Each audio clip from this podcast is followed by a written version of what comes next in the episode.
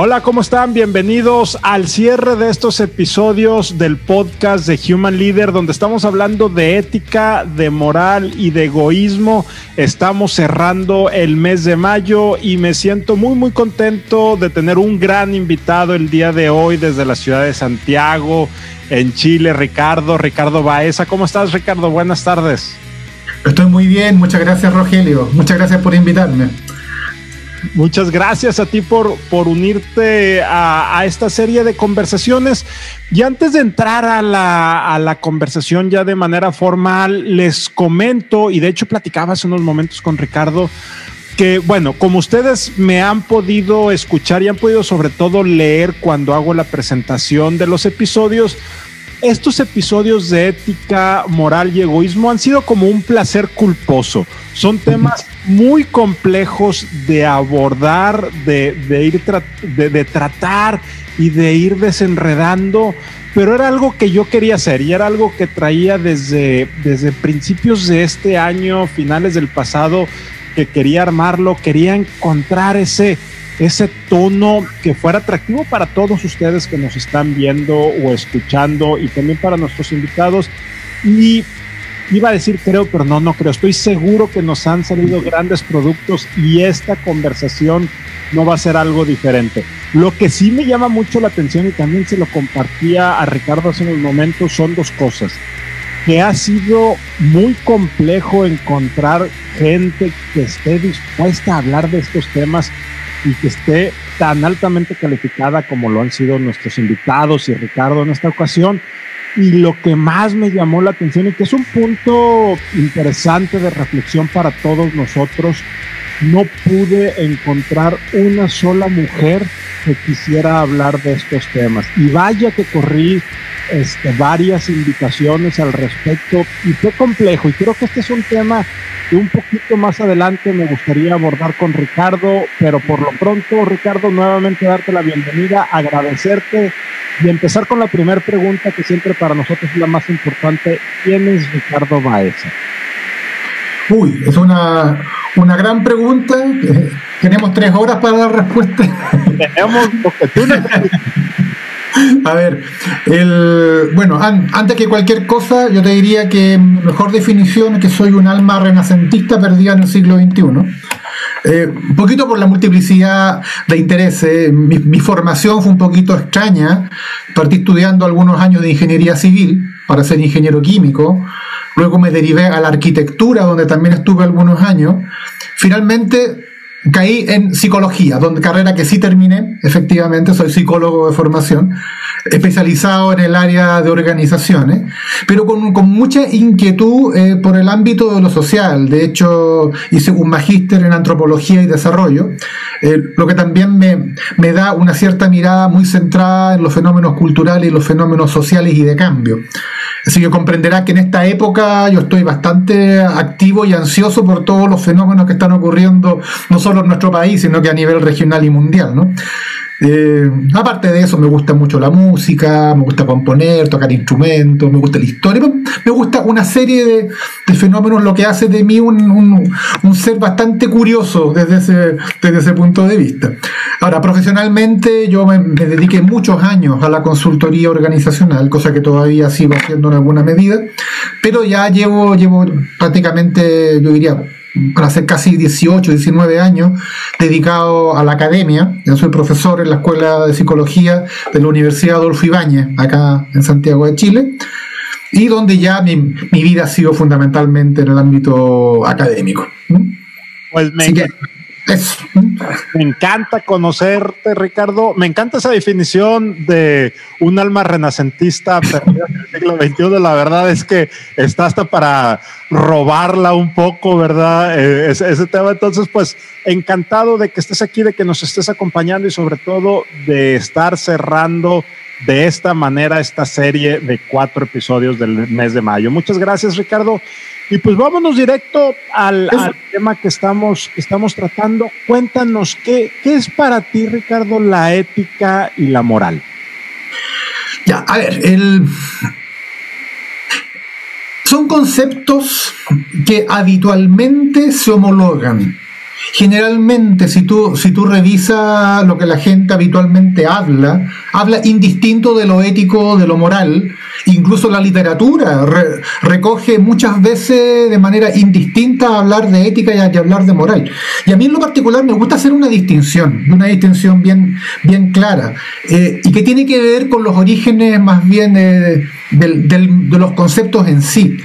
Cuando uno habla de ética, la ética como concepto y como palabra proviene de los griegos, del, del, etos. ¿eh? que el etos eh, era un concepto que aludía a la, a la, casa, a la vivienda, ¿verdad?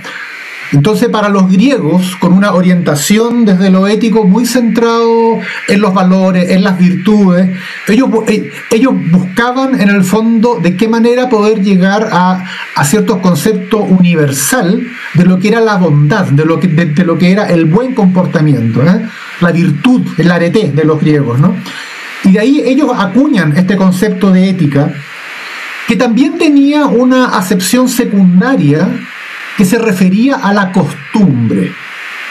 Y esa acepción secundaria del concepto que lo saca, que lo del fenómeno de lo, de lo, de lo puro, de lo, en el fondo de esta búsqueda de una verdad única, y lo lleva a un ámbito más bien práctico de la costumbre, que hace que cuando la cultura eh, eh, romana eh, se, centra en la cultura griega, hacen una traducción de la ética de ese etos como moralis. Y moralis para los romanos es costumbre, de frentón. Y, llevan el plano, el plano de, de, lo ético y lo moral, al ámbito de la costumbre, al ámbito de la regulación entre las personas. Y se transforma este concepto que en los griegos originalmente se refería a la, virtud pura, a la búsqueda del individuo por, por el estado de la bondad, ¿verdad? Se transforma en cómo nos ponemos de acuerdo socialmente, qué es lo bueno y qué es lo malo en términos del comportamiento. Entonces, si lo vemos desde ese punto de vista, el concepto de, de, ética en su origen es muy asociado a la ética de las virtudes de los griegos y a, una, y un ámbito de la búsqueda interna reflexiva por definir individualmente qué es lo bueno y qué es lo malo. Y la moral viene siendo su correlato social. Es decir, cómo dentro de la óptica del conjunto de las personas vamos a definir qué es lo bueno y qué es lo malo en términos de comportamiento. Que tiene su, su traducción más concreta en el ámbito de la ley, ¿verdad? Entonces ahí tenemos en el fondo una, una, pasada de distinción que después te voy a contar por qué me parece tan relevante hacerla, porque, porque tiene, muchas más ramificaciones que solamente una, una precisión etimológica, ¿no? Y, si quieres podemos pasar a que, a que nos compartas esa distinción, nada más en el Inter, me, me gustaría si pudiéramos brevemente ahondar en qué momento la ética y la moral pasó a ser un sinónimo de tema religioso? O sea, o, por qué se, se metió tanto que pareciera que si vamos a hablar de ética y de moral, estamos hablando de religión y, incluso es diferente desde el laicismo poderlo abordar, o no diferente, no difícil, no es como que es raro, como que si nos es que ética y moral va más enfocada a los temas religiosos, cualquiera que esto sea, que a un ambiente puramente ético, este, político o humanista fuera de este tema religioso. ¿Por qué, Ricardo? Y luego nos metemos en el tema eh, o abordamos el tema de estas distinciones que nos comentabas. Perfecto. Mira, ah, bueno, es que eso nos obliga a hacer otra distinción que es muy relevante. El, si, si, tú miras la historia humana y la historia de la, de la civilización occidental, fundamentalmente, eh, tú te das cuenta que ocurre algo ya con el Renacimiento, a fines del Renacimiento, comienzo de la Ilustración, que es el inicio de la modernidad. Y cuando inicia la modernidad, se inicia en torno a un concepto que es la racionalidad. En ese minuto se empieza a entender el universo como un, un universo que tiene un orden racional. Por lo tanto, la manera de poder comprender el universo es develar cuáles son las leyes racionales que explican, por ejemplo, el movimiento de los planetas, el movimiento de los cuerpos en la Tierra, la composición de los, de los materiales, etc. ¿no? Lo que da además paso a todo lo que es la ciencia. ¿Por qué es una revolución? Porque antes de lo moderno, lo que llamamos gruesamente la época premoderna, el orden del universo era un orden natural. Y ese orden natural era un orden no cuestionable. ¿Por qué? Porque venía santificado por, por una religión. Es decir, cuando hablamos de que, de que hay un ordenamiento, de qué es lo que es correcto, de qué es lo que es incorrecto, eso estaba fundamentalmente dado no por un criterio racional, sino que estaba dado por, por un criterio de ordenamiento per se, que la tradición te lo daba. Y por lo tanto, eh, si algo era bueno o no, era porque había una determinación desde la religión de cuál era el tipo de comportamiento correcto y adecuado, ¿no? Eso con el racionalismo cambia, eso con la, con la modernidad cambia. Y ahora hay que entrar a justificar racionalmente las cosas. Y ese salto que se genera, que puede parecer eh, algo antiguo, algo histórico, no lo es en lo absoluto. ¿Por qué?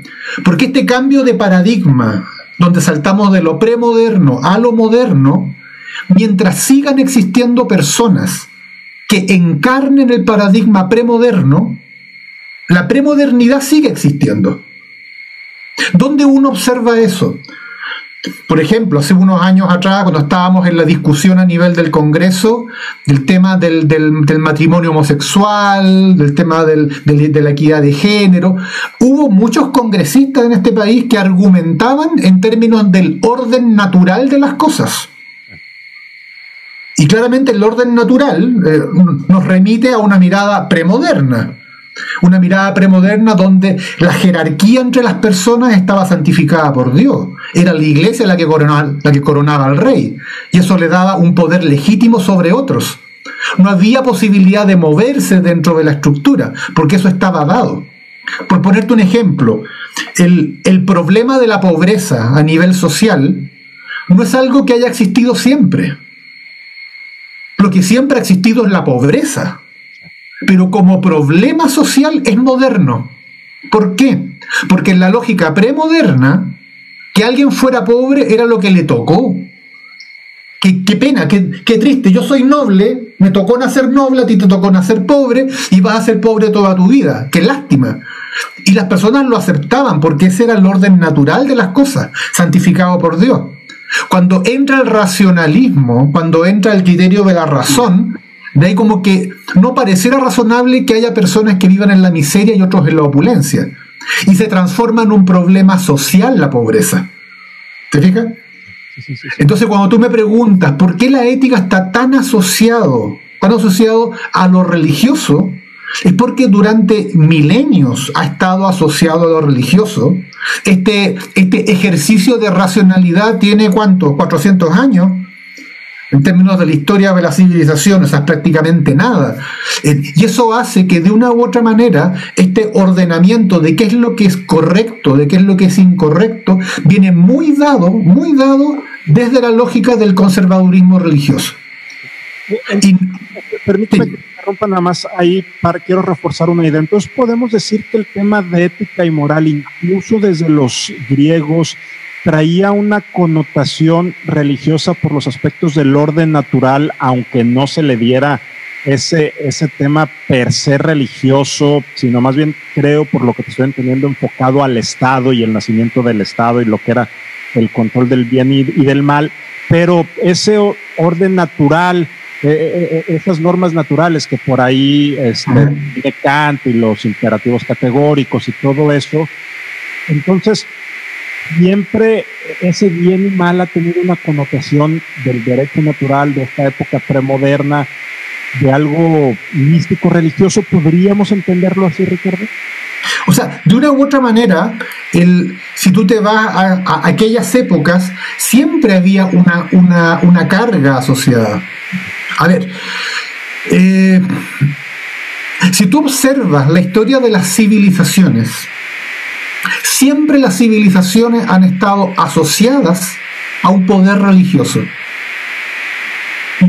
Y no, es mi afán de sacralizar el discurso, pero, pero si tú lo observas, cómo un, un, Estado, cómo un gobierno que pretende ser un poder centralizado logra mantener el dominio de las personas, logra mantener que las personas ajusten su comportamiento a aquello que el Estado quiere. De inmediato se nos instala la lógica represiva, ¿no? ¿Eh? La lógica policial, la lógica donde, donde se controla a las personas. Y eso opera maravillosamente bien en el ámbito de lo público. Pero ¿qué pasa cuando las personas están en sus hogares, en el ámbito de lo privado? ¿Cómo logramos garantizar que las personas en lo privado sigan manteniendo un tipo de comportamiento funcional a este Estado centralizado y poderoso? Si uno mira la historia, la religión se ha constituido en una herramienta poderosísima para eso, que permite que tú controles tu comportamiento incluso estando solo. Entonces hay un, hay un componente sociocultural funcional de la religión, y te insisto, más allá del ámbito de la creencia o no en la religión, tiene que ver con una mirada de, de la función que ha tenido la religión a lo largo de la historia, que es ser funcional a la constitución y mantención de un poder. Y siempre las civilizaciones han estado de la mano con el surgimiento de las religiones. Ese ha sido un fenómeno bien interesante que se ha estudiado. Por lo tanto, la manera de regular el comportamiento, una de las herramientas principales que han tenido los diferentes poderes políticos a lo largo de la historia, ha sido justamente la religión. Porque con eso no solo consigues que las personas regulen su acción en lo público, sino que incluso hasta en el ámbito de lo privado. Fíjate, esto que mencionas me recuerda mucho el libro este de, Harris, el de vacas, cerdos, guerras y brujas, precisamente, donde empieza a explicar esos mitos a raíz de, la religión, ¿verdad? Sumamente interesante. Bueno, perdón, Ricardo, te, te, saqué con, con, esta bifurcación de, de, lo que íbamos caminando. Entonces, íbamos hacia esta distinción entre la ética y la moral que querías ahondar un poco más. Sí, sí, que, que hay un factor ahí bien interesante, porque cuando uno vive en sociedad, necesariamente tenemos que tener algún nivel de regulación de comportamiento, como de, contrato social, como hubiesen dicho Hobbes o Locke, ¿verdad? El, de cómo, cómo regular nuestras acciones junto con otros. Y eso nos remite al ámbito de la moral, o sea, de frentón. O sea, pudiéramos decir que el, que el desarrollo de la civilización en términos sociales, en términos macro y culturales, eh, ha sido fundamentalmente el, desarrollo y la evolución moral. Sin embargo, ¿cómo tú logras que un ordenamiento moral cambie, se modifique, evolucione? Porque si nos centramos en un ordenamiento moral, pensemos simplemente siglo XIX, Latinoamérica, sociedades hiperconservadoras y religiosas. No digo que hoy día no lo sean, pero en el siglo XIX no había ninguna duda, ¿no? Y por lo tanto había una, una moral preestablecida, muy marcada desde la religión, desde la evangelización, ¿verdad? Muy marcada desde la iglesia, y que a su vez permeaba en la herramienta más política que tiene la moral, que es la ley. Por lo tanto, la legislación obedecía a un cierto criterio moral plenamente aceptado. ¿Qué ocurre? Las sociedades cambian, las sociedades evolucionan. ¿Cómo logra haber un cambio en la legislación? ¿Cómo puede llegar a cambiar la legislación? Bueno, en la lógica de los estados modernos, eso es patrimonio de los legisladores, típicamente de los congresos en, nuestros países, digamos, con división de poderes del Estado. ¿no? ¿Y cómo hacemos que ese Congreso finalmente se ponga de acuerdo para crear un cambio en la legislación? Tiene que empezar a haber un cambio en un cuestionamiento del ordenamiento moral que hemos tenido hasta ese minuto. ¿Y cómo se inicia el cuestionamiento? ¿Cómo tú puedes cuestionar un orden que socialmente ha sido aceptado y que es y está dado así y que está incluso refrendado por la ley? La única posibilidad de cambio está en tu propia reflexividad ética como individuo. Es decir, necesitas que alguien al menos manifieste y diga, oye, sí, hemos hecho esto siempre, pero ¿está bien? Y empieza a cuestionarlo. ¿Por qué? Porque desde la aproximación ética busca una verdad.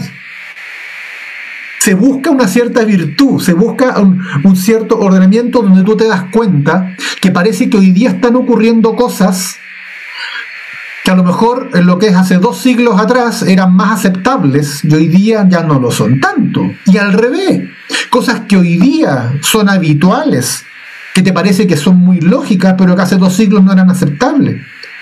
Simplemente piensa la gran revolución que ha hecho el Papa Francisco en el minuto en que se pronuncia respecto de los homosexuales.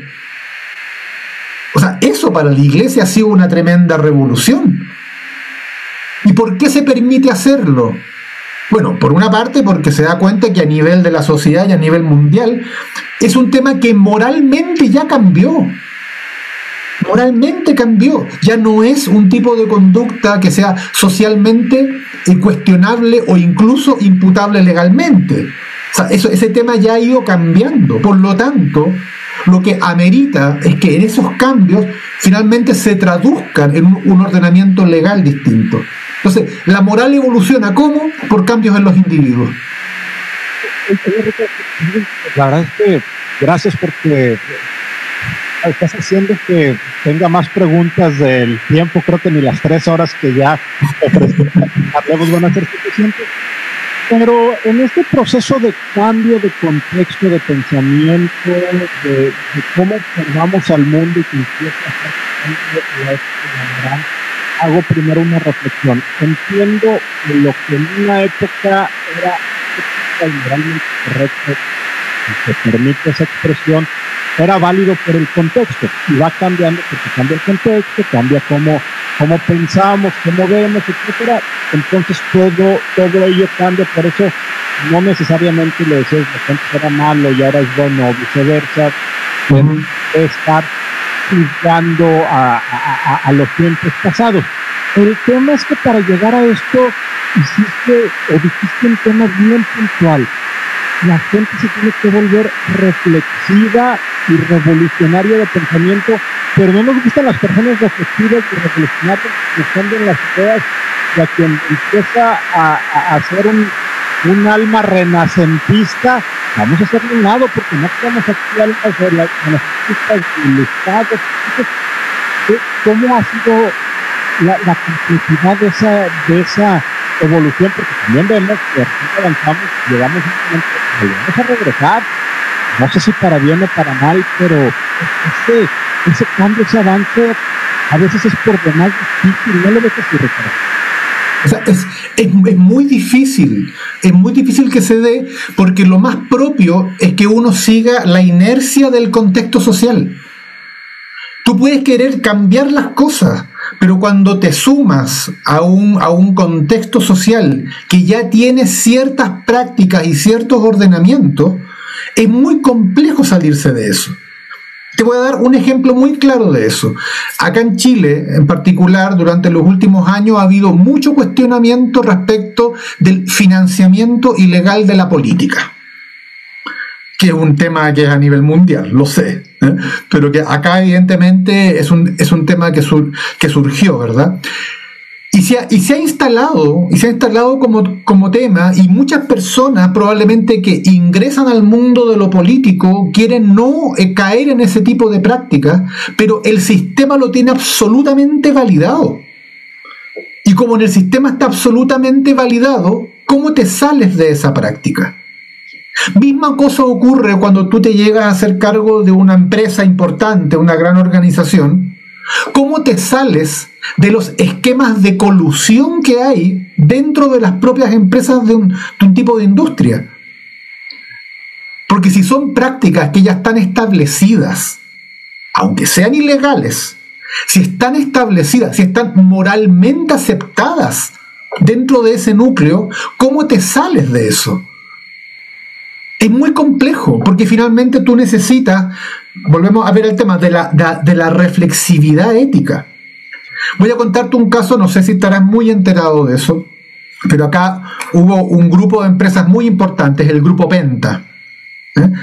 que que justamente tuvo, tuvo un problema no menor. Te voy a contar más o menos la génesis del tema.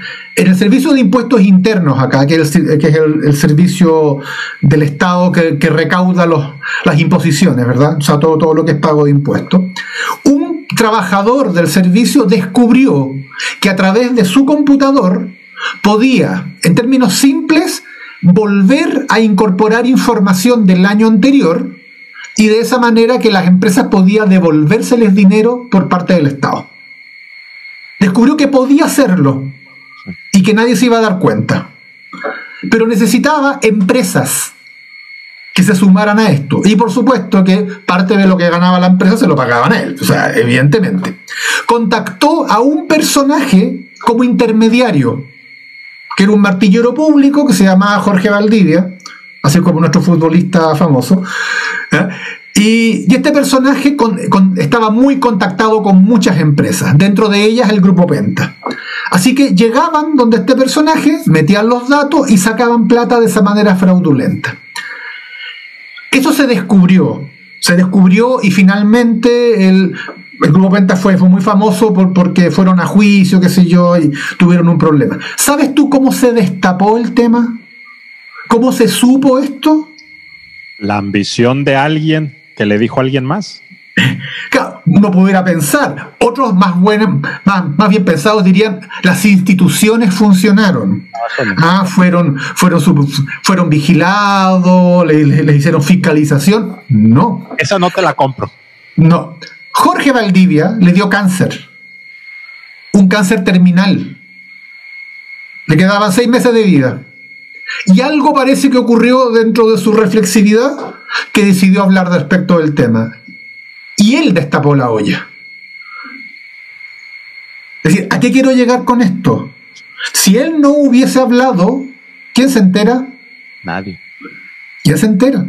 Otro caso emblemático que tuvimos acá, del otro signo político, ¿eh? que afectó de hecho a la familia de la presidenta Bachelet, eh, también se descubrió que una empresa en la que participaba la nuera consiguió un financiamiento a través del, banco, del, banco de Chile sin prácticamente ningún tipo de patrimonio que oponer a eso, recibió miles de millones para hacer unos negocios. Y resulta, ¿cómo nos enteramos de eso? Porque un trabajador de su empresa que había sido despedido generó un juicio de demanda laboral. Y como lo perdió, también habló. Es decir, ¿a qué quiero llegar? Las instituciones, uno dice siempre, las instituciones deben funcionar, pero no funcionan. O sea, imagínate el efecto que tienen las decisiones de individuos para poder generar cambio. En el primer caso, bien inspirado, porque en el fondo se iba a morir, dijo ya, ok, por lo menos contaré esto. En el segundo caso, desde el enojo, ah, me fue mal con esto, bueno, no, no caigo solo, ¿verdad? Entonces, el, el peso que puede tener un, individuo con su comportamiento puede ser muy importante. Y todos los cambios sociales relevantes han sido originados, han sido originados por personajes que en base a su propia reflexividad ética han generado un cuestionamiento del sistema.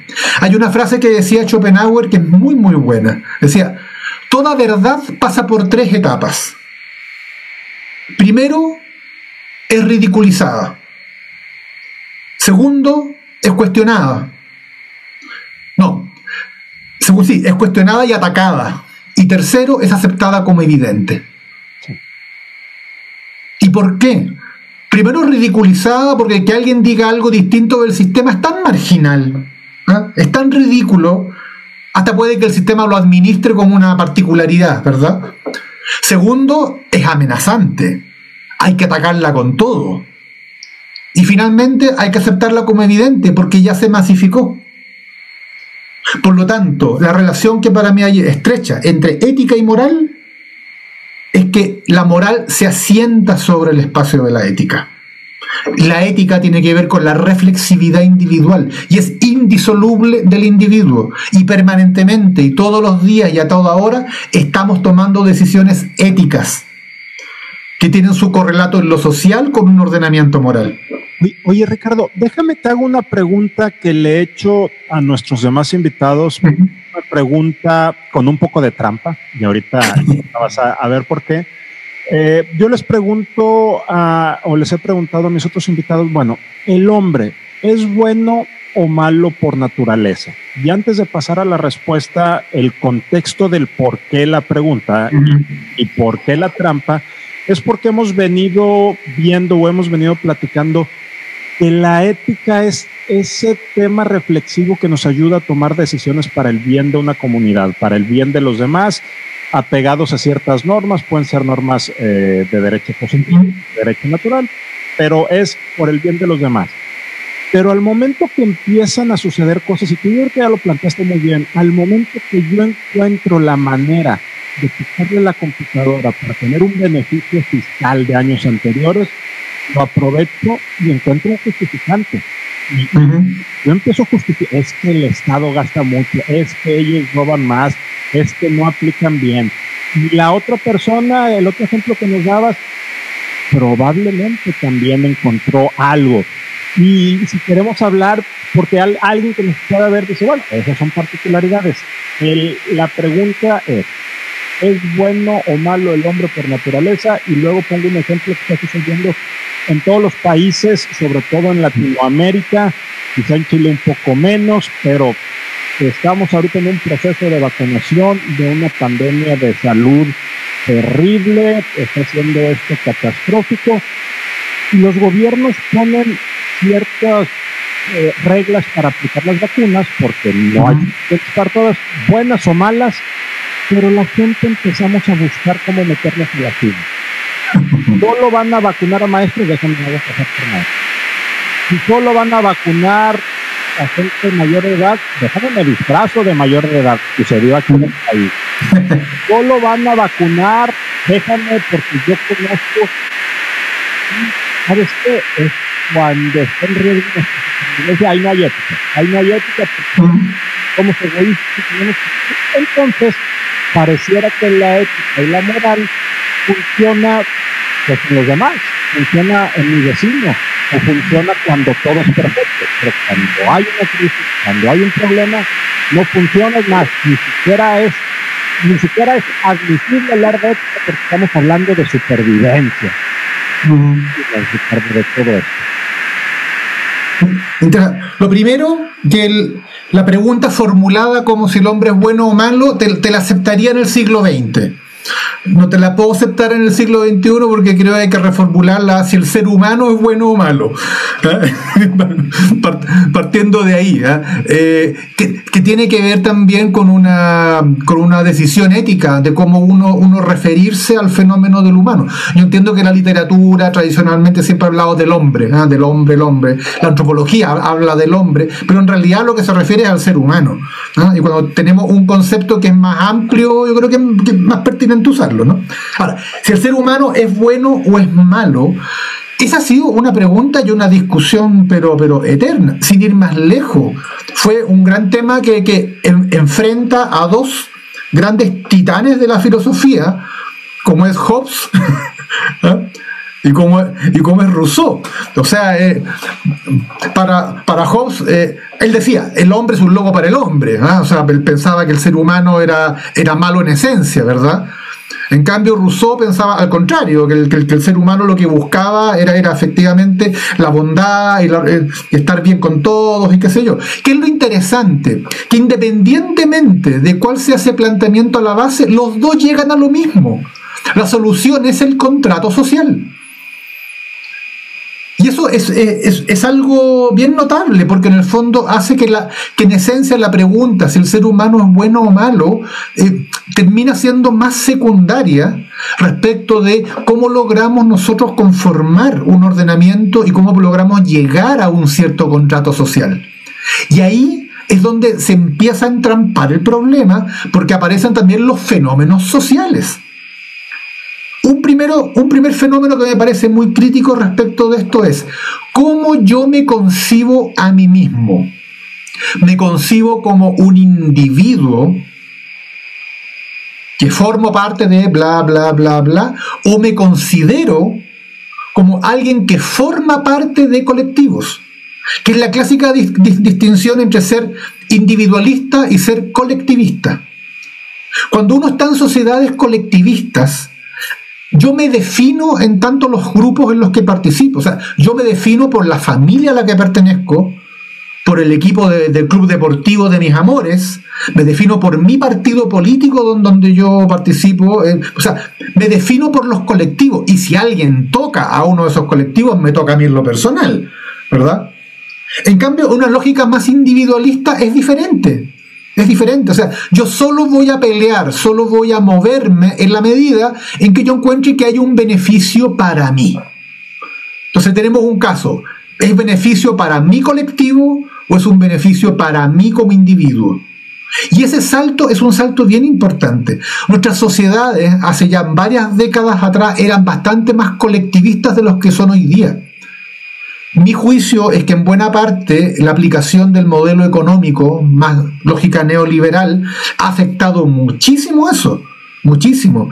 Las personas han tratado de, de, entenderse como individuos y desde esa lógica individual, ante cualquier tipo de participación, siempre te van a preguntar, bueno, ¿y qué gano yo? ¿Qué gano yo en eso? Y por lo tanto, cuando viene una política restrictiva del Estado, porque no tenemos todas las vacunas del mundo, vamos a ir vacunando por grupos y sectores. Eh, bueno, ¿qué hago yo para pertenecer a eso? Sin ir más lejos, acá en Chile, que es uno de los países donde más se ha vacunado y estamos con muy buena cantidad de vacunas, al inicio de los procesos de vacunación, el problema ético era saltarse la fila. O sea, es que todavía no te toca por rango de edad y ya te vacunaste. ¿Cómo fue eso? ¿Eh? ¿Qué pasó con las autoridades de, gobierno? Que muchas de ellas, eh, por ser autoridades de gobierno, se iban a vacunar y estaban fuera de los parámetros eh, de edad que correspondía. Y sin embargo fue una tendencia. ¿Por qué? Porque evidentemente, cuando tú estás pensando en términos más individualistas, caes en una de las acepciones del concepto de ética, que es la, que es la ética utilitarista. O sea, que yo voy a considerar un buen comportamiento aquel que me sirve. Ok, puede que tengas una mirada no solo desde el egoísmo, sino que también más colectivista y digas, no, esto es utilitarista en la medida en que le sirva a la mayor cantidad de gente posible, pero que es una manera de distinguir lo ético de acuerdo al resultado que, es muy lejano de este concepto de lo ético como la búsqueda de la virtud, de la bondad, de tu saber si algo es bueno o no. Y eso es algo que nos ocurre todos los días. Tú, pones el caso de las vacunas, pero la, claro, yo también te puse el caso del desfalco hacia el Estado, de los fraudes millonarios, de la malversación de fondos hacia la política, pero esto también ocurre cuando uno en su trabajo de repente saca una fotocopia de un tema personal con las máquinas de la empresa o que te llevas el lápiz con el que estás trabajando, o que en el supermercado un producto no te lo cobraron y te lo llevaste igual. Es decir, ese, tipo de comportamientos están, están a, diario. Y casi que te, diría yo que uno conoce más bien de los casos eh, más grandes de conductas poco éticas, porque son los que salen a nivel de noticias. Porque no consideramos algo tan terrible las cosas que nosotros hacemos en lo cotidiano. Entonces, si, tú compras algo y te dan más vuelto que el que corresponde, ¿lo declaras o no lo declaras? ¿Lo dices o no lo dices? Entonces, estamos permanentemente sujetos a decisiones de ese tipo. Y por supuesto, una sociedad que se ha ido individualizando cada vez más o sea, la posibilidad de que surjan este tipo de comportamientos, y perdón, y que estén validados también por el resto de la gente, es como que alguien dijera, bueno, pero, pero ¿cómo no lo va a intentar? Pues, o sea, además está su vida de por medio. ¿Te fijas? Sí, sí, sí. Pero eso, eso, eso habla, habla de, de, cuán colectivas o individualistas son las sociedades. ¿Y cuál puede ser el problema de eso? Que si tú tienes una sociedad demasiado individualista, Puede que en la vida normal y cotidiana no se note tanto, pero cuando ocurren hechos como la pandemia, o cuando ocurren terremotos, huracanes o cosas que, que desarticulen gruesamente el tejido social superficial, tú te remites a tu tejido más profundo. Y a veces no te lo encuentras. A veces no te lo encuentras porque ni siquiera conoces a tus vecinos. Porque ni siquiera conoces a, la, un poquito más a la persona con la que conversas todos los días en el transporte público, porque estamos muy desconectados. Y esa desconexión, por supuesto, que te lleva a que tus decisiones éticas estén mucho más pensando en tu propio beneficio y el de tu pequeño núcleo, que lo que es un pensamiento mucho más, mucho más civilizado.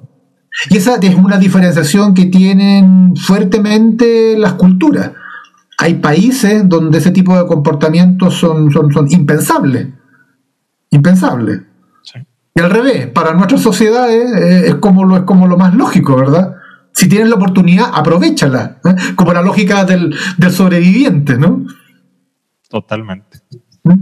Ricardo, quiero agradecerte tremendamente esta conversación, quiero agradecerte el tiempo que nos has dedicado. La verdad es que ha sido muy profunda, muy instructiva y creo que nos has ayudado tremendamente a aclarar ciertos temas que a final de cuentas, como te decía, cada conversación nos estaba dejando más preguntas, lo que significaba que era una muy buena conversación. Y ahorita pudimos seguir aterrizando alguno de esos temas y quedarán más preguntas abiertas y nos, nos sirve para seguir abordando estos temas desde diferentes perspectivas. Entonces quiero darte las gracias, pero antes de irnos, Ricardo, ¿alguna pregunta que yo no te haya hecho y sea importante en este contexto de plática que hemos tenido o alguna reflexión que nos quieras compartir acerca de la ética moral y el egoísmo? Sí, yo, yo te diría que solamente que hay que entender que el egoísmo como tal eh, también es una postura ética. Es decir, eh, uno tiene, como tal vez tratamos de, amalgamar que lo ético y lo moral es lo bueno. Eh, y la verdad es que, no, es que no tiene carga emotiva.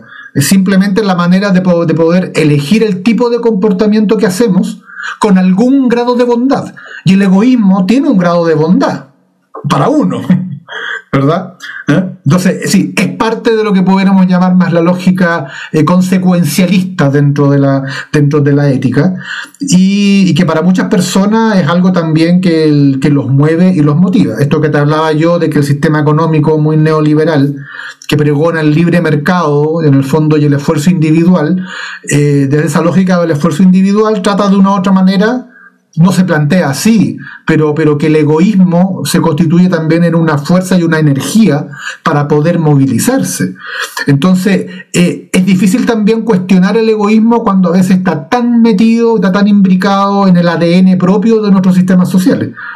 Y eso hace que también sea difícil eludirlo. Fíjate, Ricardo, me hiciste recordar mucho ahorita que abordas desde esta perspectiva el egoísmo y creo que también lo comentamos en uno de los episodios anteriores al biólogo Richard Dawkins, el del gen egoísta, que dice que el altruismo realmente no existe, simplemente es porque yo me siento bien haciendo algo por los demás es el, el, beneficio que me causa. Entonces, el altruismo que hacemos también tiene una connotación egoísta. Conecta un poco, creo, con esto que, nos estás, que nos estás pero, pero, quisiera ahí matizar un poco y hacer también un reconocimiento al gran científico Humberto Maturana, que falleció hace muy pocos días. Pasado. Sí, sí, y que, y que él, él, planteaba desde toda una reflexión filosófica partiendo desde la biología, justamente lo contrario. Él plantea que lo propio del ser humano tiene que ver con el altruismo, tiene que ver con el amor, tiene que ver con la bondad. ¿ah? Y, tiene, y tiene mucha aproximación y muchas argumentaciones en esa lógica y que en realidad el, el mundo que nos hemos ido construyendo es un mundo que justamente lo que está haciendo es, es sacarnos de lo humano sacarnos de lo esencialmente humano. Y, si uno empieza a profundizarlo, te empiezas a dar cuenta que en realidad sí, es una aproximación ética, por supuesto que la es, pero que también tiene, tiene mucho sentido. ¿Y dónde uno se da cuenta de eso? Cuando tú escuchas eso y resuenas. Te resuena. ¿Y por qué te resuena? Porque desde tu reflexividad ética tú te das cuenta que ahí hay algo que es cierto claro, cuestiona todo el sistema en el que hemos estado metidos durante centenares de años, ¿no? Eh, pero mientras tengamos ese bichito, mientras tengamos esa, esa conciencia de que cuando algo que pareciera sonar bien es porque está bien, aunque sea contrario al sistema, yo creo que seguimos teniendo esperanza en la sociedad de que las cosas puedan cambiar. Me encanta, Ricardo, la manera en la que estamos cerrando y con estos pensamientos y reflexiones del, maestro Maturana y su biología cultural. La verdad es que me, encanta. Muchas gracias, Ricardo, por acompañarnos. Eh, profundamente agradecidos. Te mando un fuerte abrazo y gracias también a ustedes por acompañarnos, por estar con nosotros durante estos cuatro episodios. Ayúdenos a compartir esta conversación para seguir conectando con muchas más personas y seguir abriendo estas, estas charlas tan necesarias hoy en día acerca de la ética moral, el egoísmo. Y como les dije o les comentaba hace unos momentos, seguro que van a salir muchas más conversaciones para seguir abordando estos temas. Gracias Ricardo, te mando un fuerte abrazo. Muchas gracias a ti Rogelio, un abrazo para ti y también un saludo para todos. Nos vemos. Gracias.